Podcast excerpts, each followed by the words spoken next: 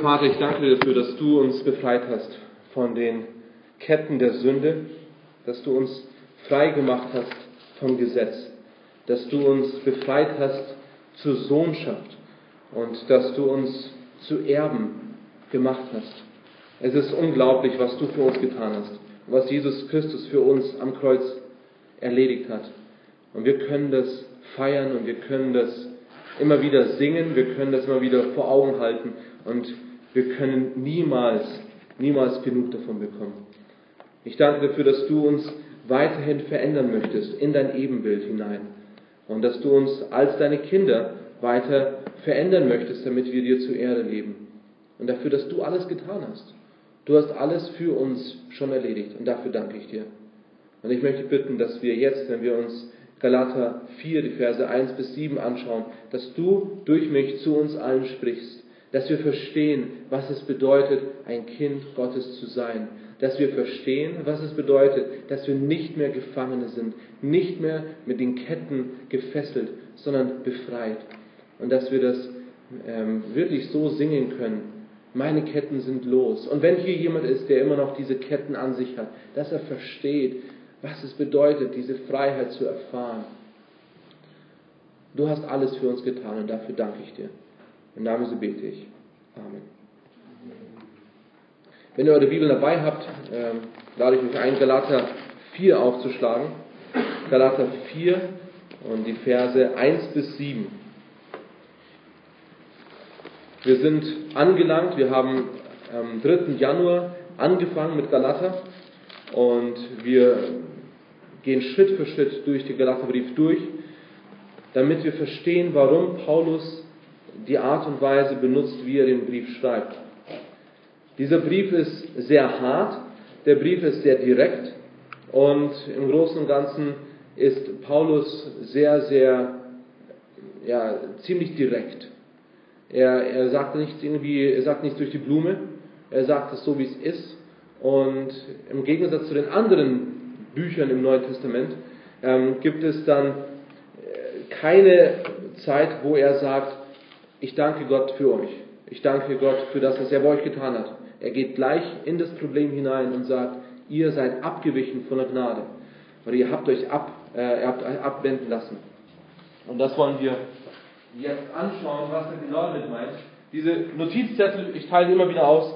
Auf der linken Seite ist der Text drauf, danke Sabrina. Auf der linken Seite ist der Text, der, der Predigtext drauf. Und wenn ihr, wenn ihr Sachen mitschreiben wollt, also es gibt eine PowerPoint, da könnt ihr mitschreiben, ihr müsst nicht mitschreiben, aber ihr dürft. Und wenn ihr Fragen habt, dann dürft ihr das natürlich gerne auch weiter ähm, sagen. Die Heidi gibt die Stifte aus.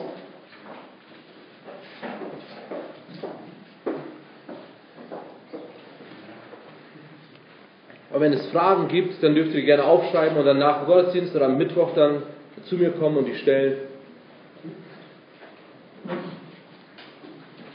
Der Galaterbrief ist, man kann ihn drei teilen, man, es gibt verschiedene Arten, wie man ihn teilen, aufteilen kann. Und die, die jetzt schon öfters Predigten über den Galaterbrief gehört haben, wissen das wahrscheinlich noch. Man kann den aufteilen, einmal Kapitel 1 und 2 ist die Verteidigung von Apostel Paulus und seiner Botschaft. Dann die Kapitel 3 und 4 ist eigentlich einfach Kapitel der Lehre, wo direkt Lehre vorkommt. Und Kapitel 5 und 6 war die Anwendung des Briefes. Wir gehen ein bisschen langsamer durch, als man den Brief normalerweise lesen würde, damit wir Schritt für Schritt verstehen, warum Paulus so schreibt. Denn viele Sachen, die er erwähnt, sind Sachen, die wir nicht unbedingt nachvollziehen können, weil wir nicht in dieser Kultur leben. Deswegen müssen wir anfangen, das zu verstehen.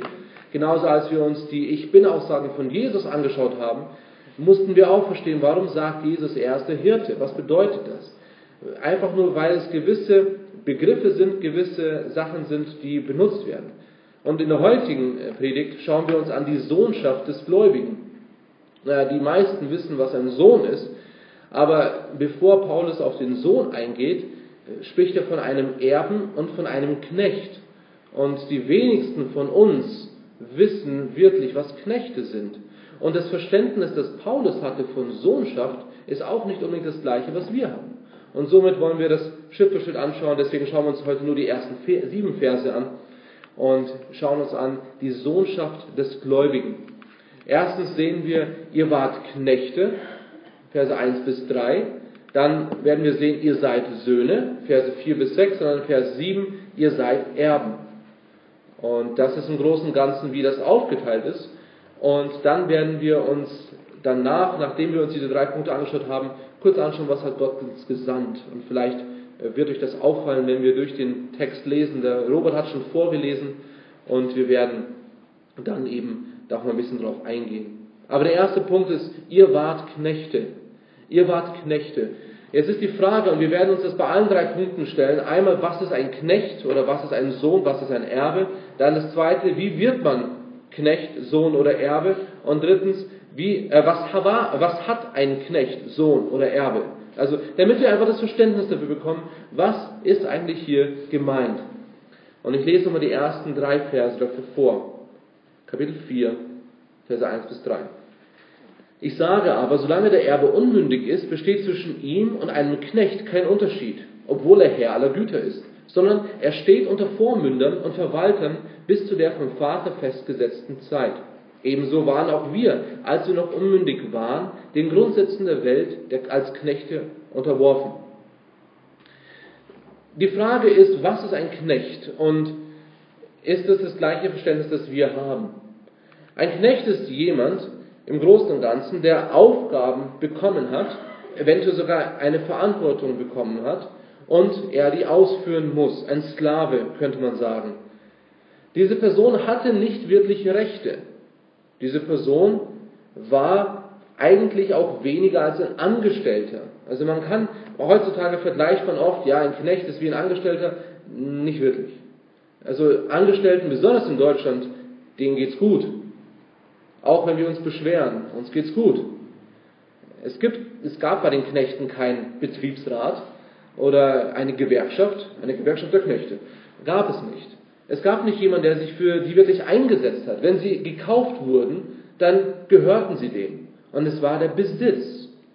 Manche waren gute Sklavenhändler, manche waren nicht gute Sklavenhändler. Das war einfach so. Wir wissen das von der Geschichte mit Josef. Wer sich daran erinnern kann, als Josef verkauft wurde von seinen Brüdern an die Karawane, dann nach Ägypten und dort wurde er verkauft als Sklave. Aber interessanterweise wurde er dann, er hat sich hochgearbeitet und letztendlich war er ziemlich weit oben. Also, aber er war als Sklave. Also er war immer noch unter der Knechtschaft. Also ein Sklave kann schon gewisse Aufgaben bekommen. Es war auch teilweise so, dass ein Sklave gewisse verantwortliche Aufgaben hatte zu Hause. Ähm, manchmal wurden Sklaven auch eingesetzt als Vormünder für die Kinder. Also es war nicht so, dass Sklaven nur nichts zu sagen hatten, aber im Endeffekt haben sie nichts zu sagen. Sie haben nur Befehle ausgeführt. Und sie haben einfach nur die Befehle befolgt. Teilweise waren die Knechte oder Sklaven erkauft, also man hat dafür bezahlt. Ähm, es waren aber auch einige einfach als Sklaven geboren. Also wenn ein Sklave, ein Sklaven-Ehepaar ein Kind hat, dann ist das nicht, okay, jetzt bin ich frei. Nein, du bist auch Sklave. Jetzt haben wir nur mehr Sklaven. Also es ist, man hat das eben, ähm, man, man wurde da hineingeboren. Aber eine Sache, die wir sehen, was hier ganz klar ist, unmündig. Sklaven waren unmündig und so ist auch der Erbe. Wir schauen uns den Erben gleich an. Wir schauen uns kurz noch an, was ist ein Sklave? Und wenn wir daran denken, dass jemand unmündig ist, dann ist die Frage, was bedeutet dieses unmündig? Und ich habe im Duden nachgeschaut und da steht Folgendes da. Halbwüchsig, heranwachsend, jugendlich, jung, noch nicht erwachsen oder noch nicht mündig. Also das ist jetzt in Deutschland. Dürfen wir nicht vergessen. Das ist nicht das gleiche, wie zur damaligen Zeit war. Äh, unter 18 Jahre ist man unmündig, äh, minderjährig, noch nicht volljährig, ähm, dann gab es nicht wahlberechtigt, bildungssprachlich ähm, war das dann nicht äh, dispositionsfähig oder bedingt oder nicht geschäftsfähig, auch nicht strafmündig oder dann unerfahren, unfertig, unreif oder noch, äh, noch grün hinter den Ohren, würde man vielleicht sagen. Dann ja, allgemein kindisch und berlinerisch anscheinend oder nordostdeutsch, jungsch ähm, so steht es im Duden drin, interessanterweise. Beide stand nicht da, vielleicht ganz gut. abhängig, anlehnungsbedürftig, hilflos, nicht autonom, ohnmächtig, uneigenständig, unfrei, unreif, unselbstständig, nicht autark, untertänig, subaltern, hörig. Also das sind Begriffe, die unmündig beschreibt. Im Großen und Ganzen, man hat nichts zu sagen. Ist so. In der heutigen Kultur würde man wahrscheinlich sagen, Kinder, die noch nicht geboren sind, sind unmündig, die haben nichts zu sagen, mit denen kann man machen, was man will in der heutigen Kultur. Aber sobald ein Kind geboren ist, macht man genau das, was das Kind will, im Normalfall. Also wenn das Kind meckert und wenn das Kind motzt, dann mache ich genau das, was das Kind will, weil dann kriegt das Kind, äh, ist das Kind ruhig. So ist die heutige Kultur. Also das, ähm, leider, das heißt nicht, dass es richtig ist, aber leider haben die das so adoptiert. Aber Unmündigkeit bedeutet im Großen und Ganzen, du stehst unter der Verantwortung von jemand anderem. Und das war ein Knecht. Ein Knecht ist jemand, der weder etwas hat, noch Anspruch darauf hat. Auch wenn er in einer, vielleicht in einem, ähm, in einem Sklavenhaus wohnt und vielleicht auch eine eigene Küche hat, also vielleicht das alles hat, aber ihm gehört das nicht. Er darf das nutzen, aber es war nicht seins. Und er braucht jemanden, der ihn anleitet. Natürlich gibt es Sklaven, die eigenständig sind und die können das auch machen, aber als Definition braucht er jemanden, der sein Herr ist. Es ist die Frage, wie wird man Knecht?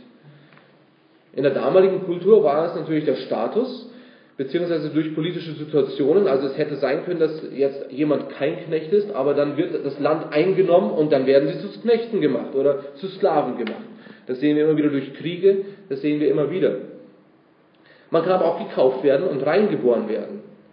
Und in diesem Vergleich hier, interessanterweise, ist jeder Mensch durch Geburt Knecht. Wir sind alle Knechte. Wir sind unter der Knechtschaft. Und was hat ein Knecht? Als Knecht hat man im Großen und Ganzen nichts. Das ist die dritte Frage, die ich mir gestellt habe. Was hat ein Knecht? Und was Paulus hier sagt, dass ich sage, aber solange der Erbe unmündig ist, besteht zwischen ihm und einem Knecht kein Unterschied. Obwohl der Erbe Herr aller Güter ist, sondern er steht unter Vormündern und Verwaltern bis zu der vom Vater festgesetzten Zeit.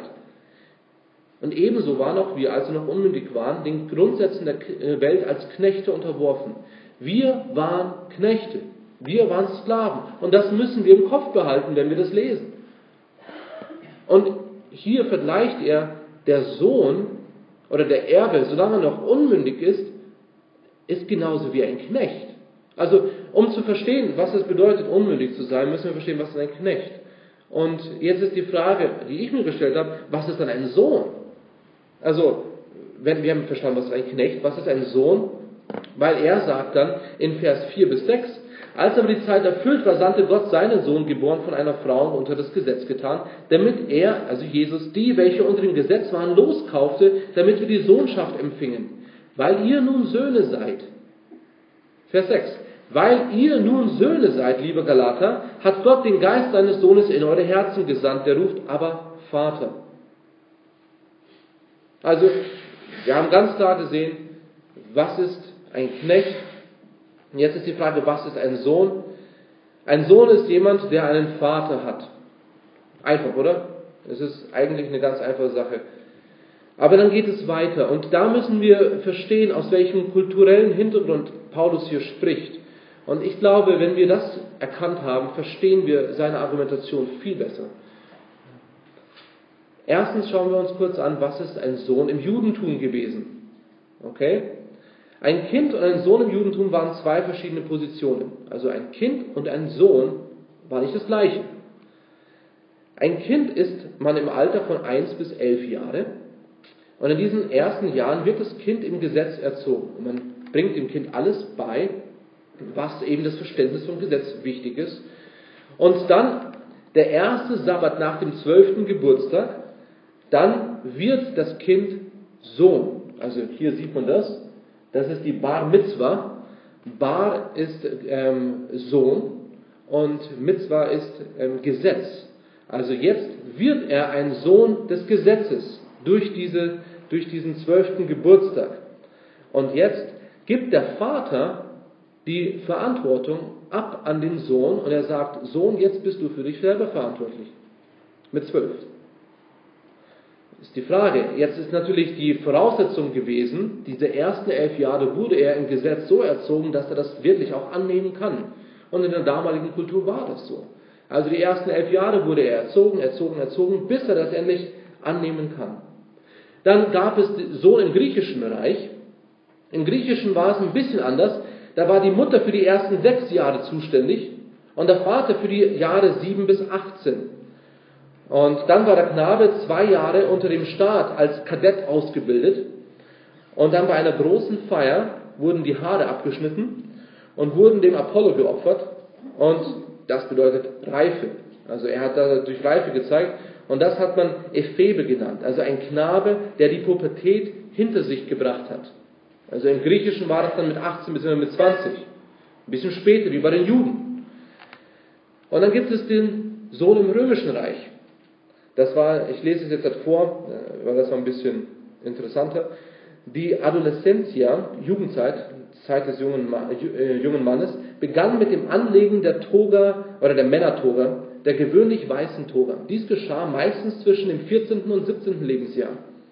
Mit Erreichen einer bestimmten körperlichen Reife verbunden, ähm, wurde es dann festgestellt. 14 war traditionell ein Mindestalter dafür, aber die, der genau gewählte Zeitpunkt war eine Entscheidung der Eltern oder der Erziehungsberechtigten. Der junge Mann legte die Zeichen der Kindheit, ähm, also die Kapsel mit Kette und Amulett, also Spielzeug, legte er ab und hat dann die, ähm, er hat eben also auch seine Toga, seine mit Purpurstreifen äh, eingefasste Toga abgelegt. Und dann hat er sich eben in dem Gebäude, in dem Archiv, registrieren lassen. Und dies geschah gewöhnlich am 17. März, an dem die Liberalia als Fest des Gottes Bacchus oder Liber gefeiert wurde. Interessant, oder? Also ich fand das interessant.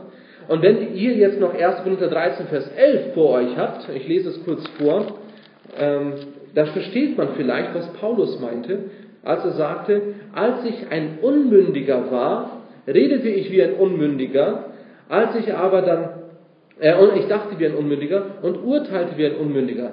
Als ich aber ein Mann wurde, römisches Gesetz, zwischen 14 und 17 Jahren, tat ich weg, was zum Unmündigsein gehört. Also ganze Spielzeuge, ganzen Sachen. Und genauso ist dieses, dieser Vergleich für uns. Was bedeutet das, wenn wir sagen, wir sind ein Kind Gottes?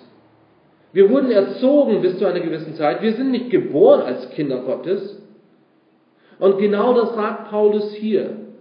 Ebenso waren auch wir, als wir noch unmündig waren, als wir noch nicht Kinder Gottes waren. Er spricht hier ganz klar davon, es ist nicht so, dass du als Kind Gottes geboren wirst. Was du, du wirst als, als Kind des Gesetzes geboren, als Knecht. Und du musst erst, ähm, du musst erst zu diesem Punkt kommen. Und wann dieser Punkt in unserem Leben ist, ist vom Vater eine fest festgesetzte Zeit. So wie es bei den Juden eine festgesetzte Zeit war, mit zwölf, so wie es bei den Griechen eine festgesetzte Zeit war zwischen ähm, 18 und 20 und bei den Römern eine festgesetzte Zeit war zwischen 14 und 17. Es war eine festgesetzte Zeit in der Kultur. In unserer Kultur wäre es 18 oder dann zwischen 18 und 21, da gibt es immer noch ein paar Unterschiede. Aber wenn wir jetzt vom Glauben sprechen, ist das eine vom Vater festgesetzte Zeit. Und ich glaube, das hilft uns, wenn wir das jetzt lesen und wir sehen, okay, ich bin unmündig. Was bedeutet unmündig? Das heißt, ich bin Knecht. Ich bin jemand, der nichts zu sagen hat. Ich stehe unter Knechtschaft. Ich bin ein Sklave. Und die Frage ist, ein Sklave von was? Und darauf kommen wir gleich zu sprechen. Jetzt habe ich mich dann gefragt, wie wird man dann ein Sohn? Wie wird mein Sohn? Die Zuhörer von, von Paulus Zeiten haben es ganz klar gewusst. Ein Sohn wird man dann, wenn es der Vater bestimmt hat. Wenn es der Vater bestimmt hat, wird man Sohn. Es war vom Vater eine festgesetzte Zeit. Nachdem man vorbereitet wurde, und dann wird man befreit. Paulus sagt hier, dass wir, als wir noch unmündig waren, den Grundsätzen der Welt unterworfen waren. Die Grundsätze der Welt. Ich habe verschiedene Kommentare dazu gelesen und die Mehrheit würde es so kategorisieren, bei den Juden war es hauptsächlich das Gesetz und bei den Menschen oder bei den Heiden war es das Gewissen bzw. das Gesetz im Herzen. Jeder ist ein, ein Knecht dazu. Und interessanterweise, wenn man sich die ganze Welt anschaut, auch die nicht westliche Welt, wenn man sich das anschaut, immer wieder kommen Religionen zum Vorschein. Die ganzen Stämme, die ganzen Völker in, in einem Busch, wo, wo die von nichts anderem gehört haben, haben sie ein Verständnis dafür, dass etwas richtig und was falsch ist. Und sie versuchen, das richtig zu machen und machen es meistens falsch, weil sie nicht erkannt haben, was wirklich Gott möchte. Aber wir sind Sklaven unter der Sünde, wir sind Sklaven unter dem Gesetz und wir können es nicht erfüllen. Und als Jesus kam, hat er uns von der Knechtschaft befreit. Und jetzt ist die Frage, was hat ein Sohn? Was hat ein Sohn? Ein Sohn ist jemand, der Freiheit hat, der etwas zu sagen hat, den der Vater zu einem Mündigen gemacht hat. Also die ganze Definition von einem Unmündigen, jetzt könnt ihr die ganzen uns weglassen, unreif, jetzt ist er reif. Jetzt ist er nicht unverständlich, sondern verständig. Jetzt ist er reif, er ist mündig. Der Vater hat ihn dazu einem Sohn gemacht. Der Sohn hat jetzt Rechte. Er hat auch Pflichten. Aber nicht die gleichen Pflichten, die er als Sklave hatte. Und dann kommt der dritte Punkt, Vers 7. So bist du also nicht mehr Knecht, sondern Sohn, wenn aber Sohn, dann auch Erbe Gottes durch Christus. Jetzt ist die Frage, was ist ein Erbe? Ein Erbe ist jemand, der etwas vom Vater versprochen hat, das Erbe. Es ist ein bisschen, die deutsche Sprache spielt uns da einen kleinen ähm, Wortspiel. Der Erbe bekommt das Erbe. Also, was ist ein Erbe? Wir reden jetzt hier von der Person. Ein Erbe ist jemand, der etwas vom Vater versprochene das Erbe empfangen wird. Im Normalfall kommt es durch den Tod oder durch das Testament.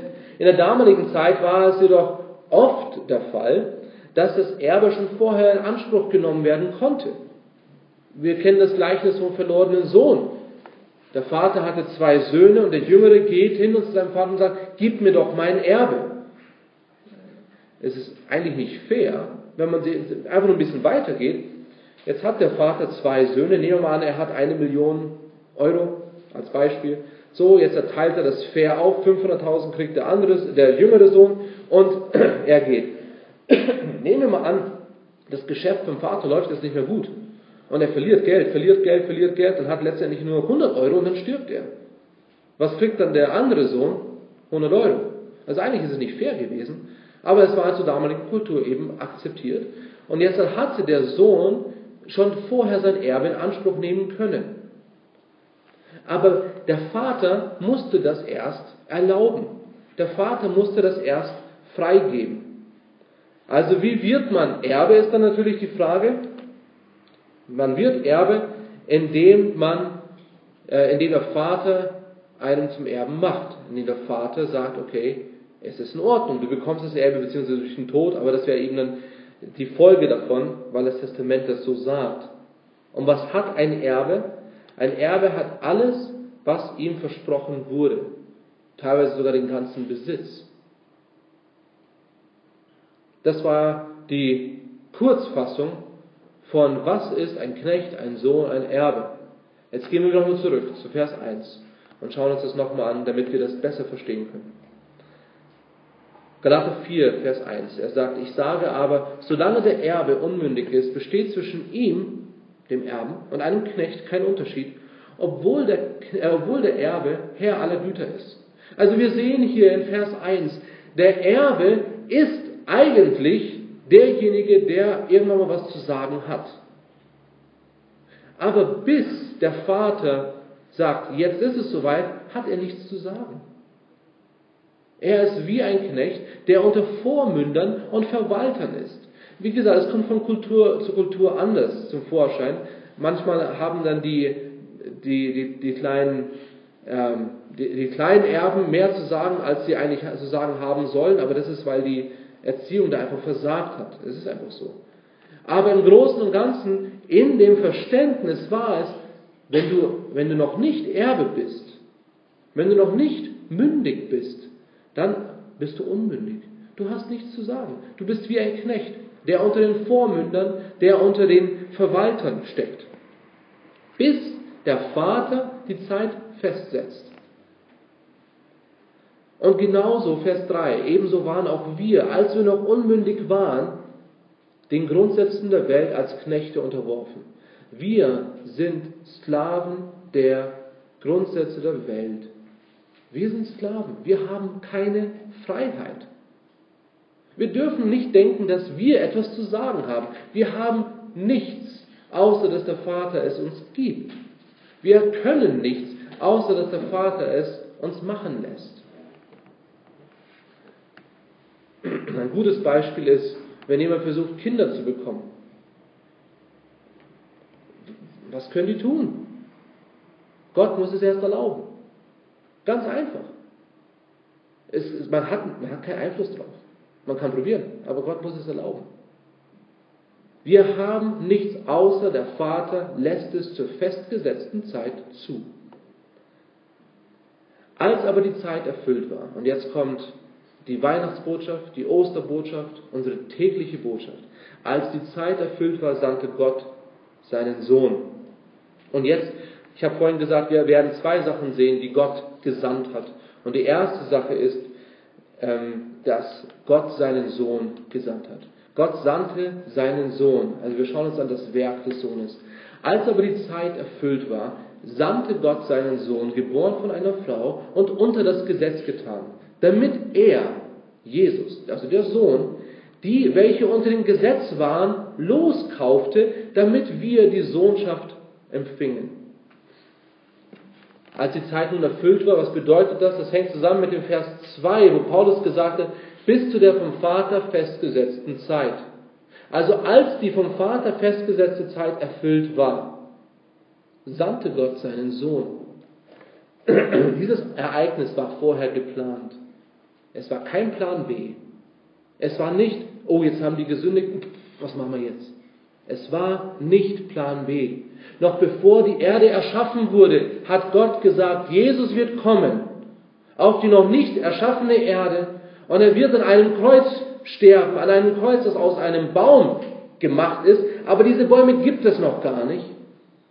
Die Idee von einem Baum gibt es bei Gott, aber davor, es gab noch nichts. Da hat Gott schon gesagt, Jesus wird kommen. Und er wird am Kreuz sterben für die Sünden. Er sandte seinen Sohn. Wir sehen hier auch noch dazu, dass Jesus schon vor seiner Geburt existiert hat. Es war nicht, dass Jesus erst durch seine Geburt in Existenz gekommen ist. Jesus hat vorher schon existiert. Er ist Gott. Er war schon immer bei Gott. Johannes 1 sagt das ganz klar. Am Anfang war das Wort und das Wort war bei Gott und das Wort war Gott. Und dann Vers 14, und das Wort wurde Fleisch und wohnte unter uns. Jesus Christus. Und das ist der, der nächste Punkt, geboren von einer Frau. Er wurde Mensch. Das Wort wurde Fleisch und wohnte unter uns. Aber nicht nur wurde er Mensch, sondern er wurde auch unter das Gesetz getan. Jesus war unter dem Gesetz. Unser Lernvers, den wir jetzt für März haben, er ist nicht so einfach, aber wenn wir uns das genauer anschauen, wir werden Galater 3, 13 und Vers 14 dann im Mitte des Monats werden wir Vers 14 dazu hängen. Christus hat uns losgekauft von dem Fluch des Gesetzes, indem er ein Fluch wurde um unseren Willen. Denn es steht geschrieben, verflucht ist jeder, der am Holz hängt. Jesus wurde zum Fluch indem er am Kreuz hing und uns losgekauft hat. Er wurde unter das Gesetz getan. Wir stehen unter dem Fluch des Gesetzes. Und Jesus hat uns davon befreit. Er ist gekommen, damit er die, welche unter dem Gesetz waren, loskauft und damit die dadurch Sohnschaft empfingen. Er ist gekommen, damit er sie loskauft und die Sohnschaft gibt. Und dadurch haben wir einen offiziellen Status vor Gott, rechtlich, alle, die Jesus Christus als ihren persönlichen Erretter angenommen haben, sind Kinder Gottes. Rechtlich gesehen ohne Sünde. Es gibt nichts mehr, das die verurteilen kann. Da kann Satan noch so viel probieren, wie er will, noch so viel Versuchungen schicken, noch so viel machen. Da können wir noch so was sündigen. Wir sind rechtlich vor Gott frei. Wir sind losgekauft. Wie ein Sklave losgekauft wurde. Und wenn er losgekauft wurde, dann ist er kein Sklave mehr. Dann wird er adoptiert als Sohn und als Sohn Erbe. Wir müssen das verstehen. Er ist Erbe. Er ist nicht mehr jemand, der unter der Knechtschaft ist.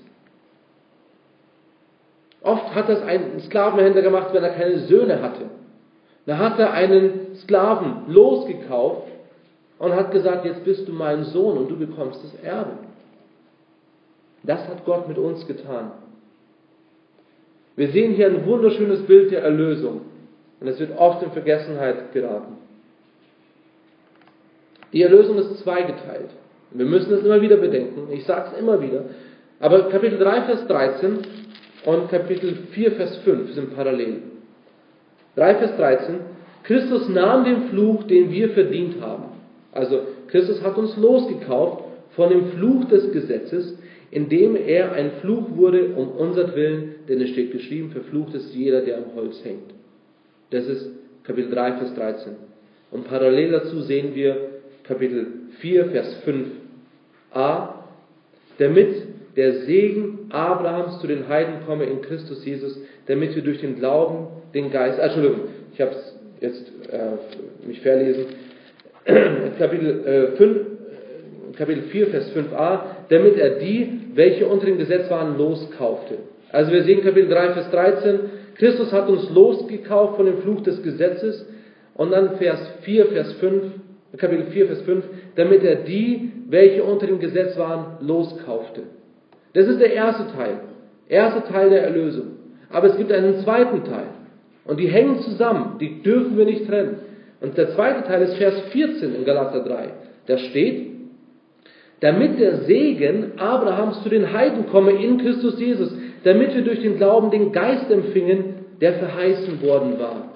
Und parallel dazu ist Kapitel 4, Vers 5b, damit wir die Sohnschaft empfingen.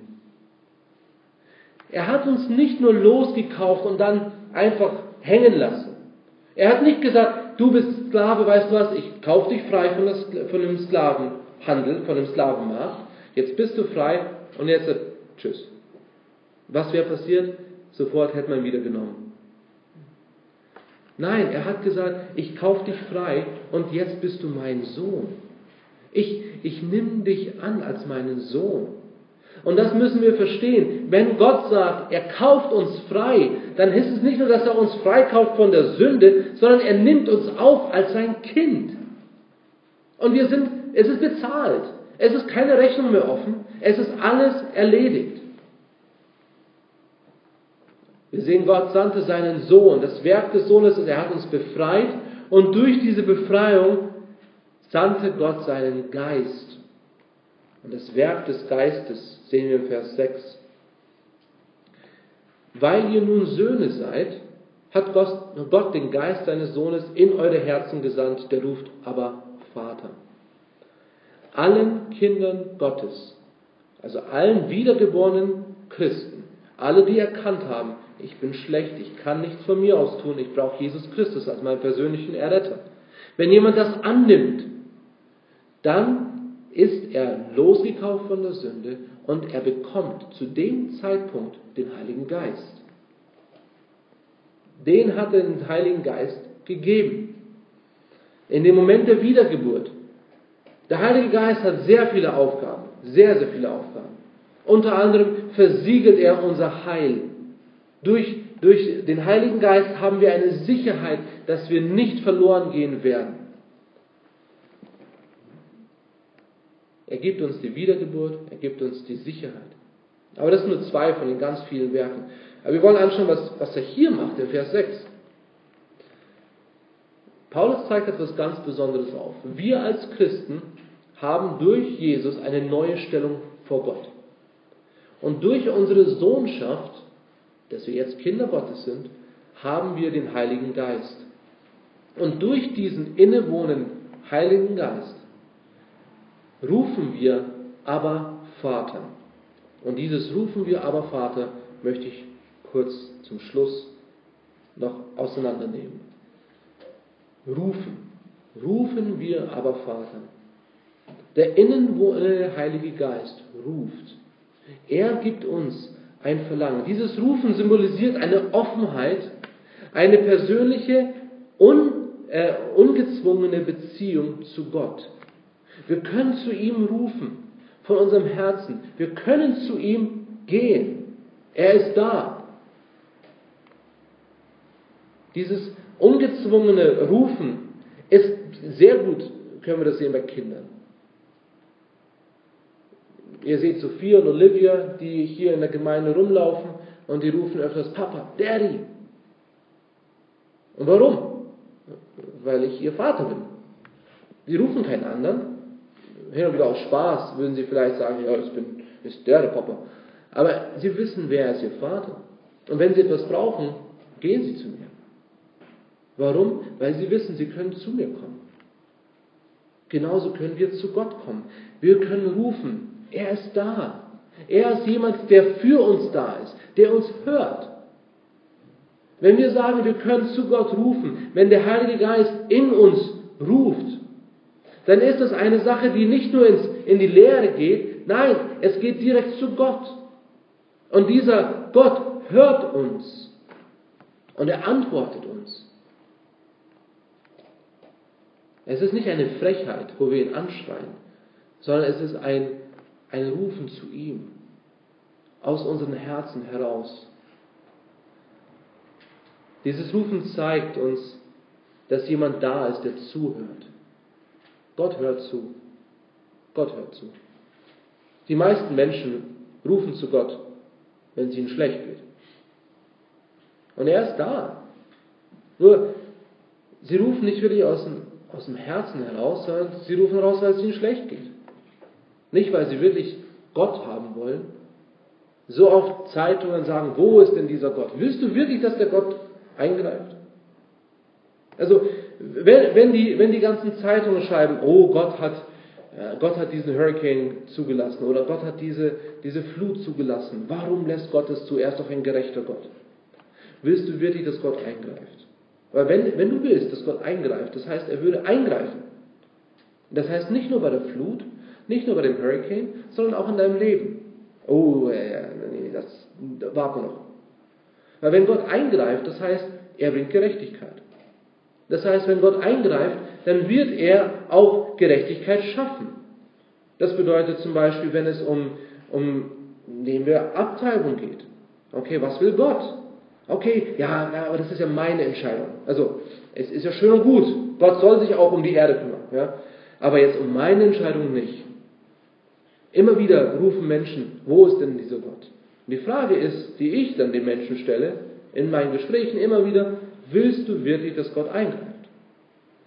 Gott wird eingreifen. Aber willst du das wirklich? Das würde heißen, du musst alles ändern. Denn was du machst, ist genau das, wo du dich beschwerst. Gott kann eingreifen und Gott wird eingreifen. Aber genauso wie wir es vorhin gelesen haben, zu der festgesetzten Zeit. Aber Gott ist ein Vater, der zuhört. Und seine Kinder können zu ihm kommen und ihm alles sagen. Er weiß genau, was auf unserem Herzen ist. Er weiß, bevor wir es sagen, was wir sagen werden. Er ist ein Gott, der alles weiß. Er ist ein Vater, der alles weiß. Und der dritte Teil von diesem Rufen wir aber Vater ist aber Vater. Ich habe es letzte Woche schon gesagt, dieses, dieser Begriff aber symbolisiert eine Form von einer persönlichen, intimen Beziehung mit dem Vater. Jesus hat das benutzt.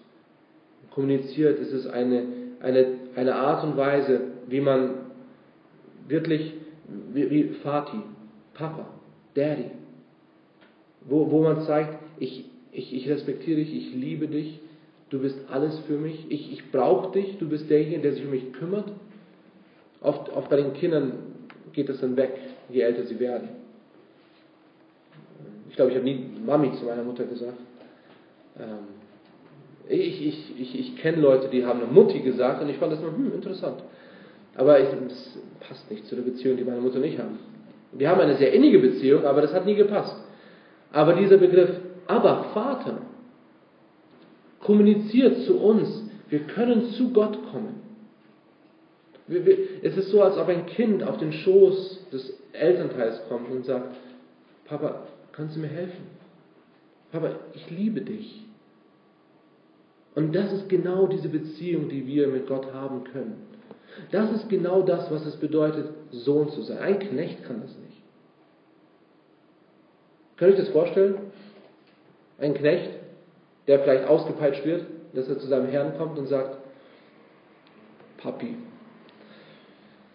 kannst du das für mich tun? Und, äh, der Ernst? Äh, nein, natürlich nicht. Weil sie diese Beziehung nicht haben. Und jeder Mensch, der nicht Jesus Christus als seinen Herrn und Heiland hat, hat diese Beziehung mit Gott nicht. Er hat nicht den Status, dass er zu Gott gehen kann und sagen kann, Papa, ich brauche Hilfe. Wir haben gesehen, ihr wart Knechte. Er schreibt hier zu den Galatern. Und er sagt nicht, ja, ihr seid ja gar nicht wirklich wiedergeboren. Nein, er sagt hier, ihr, ihr wart Knechte. Und weil ihr Knechte wart, jetzt hat der Vater die Zeit gesetzt und jetzt seid ihr Söhne. Und wenn ihr Söhne seid, dann seid ihr auch Erben. Ihr seid Erben. Und wenn wir das wirklich verstehen, dass wir Erben sind, dann würden wir uns genauso verhalten, wie es der Vater will. Warum? Weil wir das repräsentieren, was er getan hat. So oft möchten Väter nicht von ihrem Gut loslassen, weil sie Angst haben, dass das, wofür sie gearbeitet haben, alles kaputt geht. Und das ist verständlich. Gott hat nicht diese Angst. Er weiß, wer wir sind, er weiß, wie wir sind. Und er hat uns zu Söhnen gemacht. Und er hat uns Verantwortung gegeben. Und er möchte, dass wir zu ihm kommen. Und wenn wir uns dann Verse 8 bis 11 nächste Woche anschauen und wir dann hoffentlich verstehen können, warum es gar keinen Sinn macht, dass Leute wieder zurückgehen. Wenn wir verstehen, was ist ein Knecht, wie wird man Knecht, was hat ein Knecht, und dann verstehen, was, was ist ein Sohn und wie wird man Sohn und was hat ein Sohn, und dann würde man sagen, nee, ich, ich gehe lieber wieder zurück in die Ketten. Wie dumm. Und das ist, was Paulus hier sagt.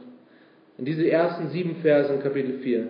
Er sagt uns ganz klar, ihr wart Knechte, ihr seid es nicht mehr, ihr seid Söhne. Und wenn ihr Söhne seid, dann seid ihr schon Erben. Ihr habt schon das Erbe. Und jetzt habt ihr den Heiligen Geist, weil ihr Söhne seid. Und durch diesen Heiligen Geist könnt ihr zu Gott kommen und sagen, aber Vater. Beten wir zusammen. Lieber Vater, ich danke dafür, dass wir zu dir kommen dürfen.